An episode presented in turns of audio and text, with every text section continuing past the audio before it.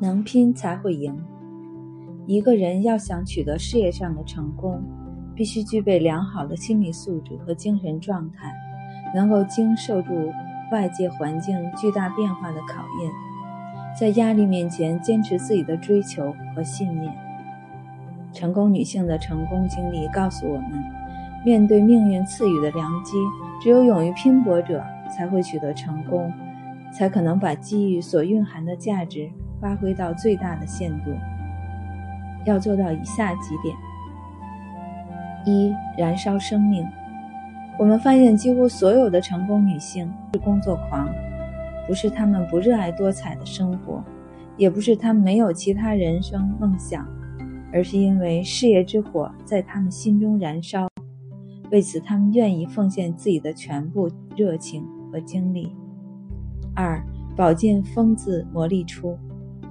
的确，机遇总是偏爱那些有能力、有才干的人。然而，这些能力与才干的获得，无不是来自艰苦不懈的努力。不能付出眼泪、辛劳和汗水，便不能获得成功。三，梅花香自苦寒来。因写红墙内外而声名鹊起的作家全延赤曾说过这么一句：“吃多大苦，成多大业。”他告诉人们，事业的成功必须以艰苦的劳动作为前提。四，十年磨一剑。有些事工业的成功是不能一蹴而就的，它必须经过长期的磨练和思考，才会有所成就。五，勇于为事业付出代价。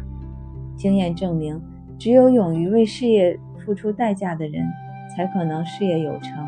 那些试图靠投奸取巧，来达到不劳而获或少劳多获的目的的人，不仅很少有可能成功，即使偶有成功，也终难长久。六、高度的自制力与成功。成功最大敌人其实并不是缺乏机会，或是能力有限，而往往是缺乏对自己情绪的控制。七、失败是成功的先导。成功者不是一定具有超常的智能，也大都没有特殊的机遇和优越的条件，更不是没有经历过挫折、艰险与失败的人。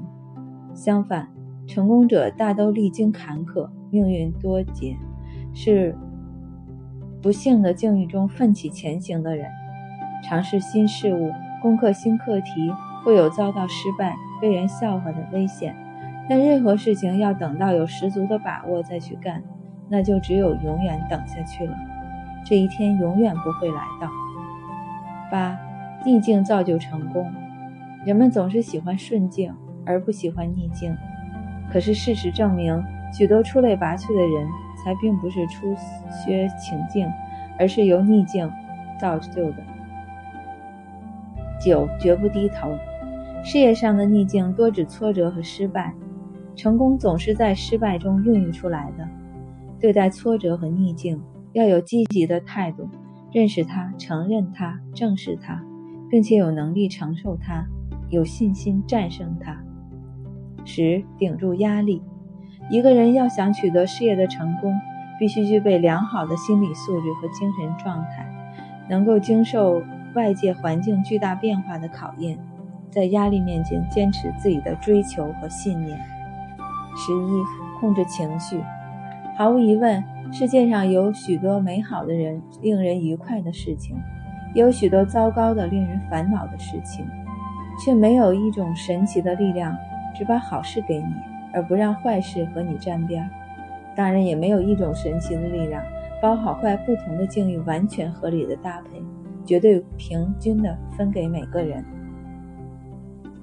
生活告诉我们：我能行。这是每一个成功的人亲身体历。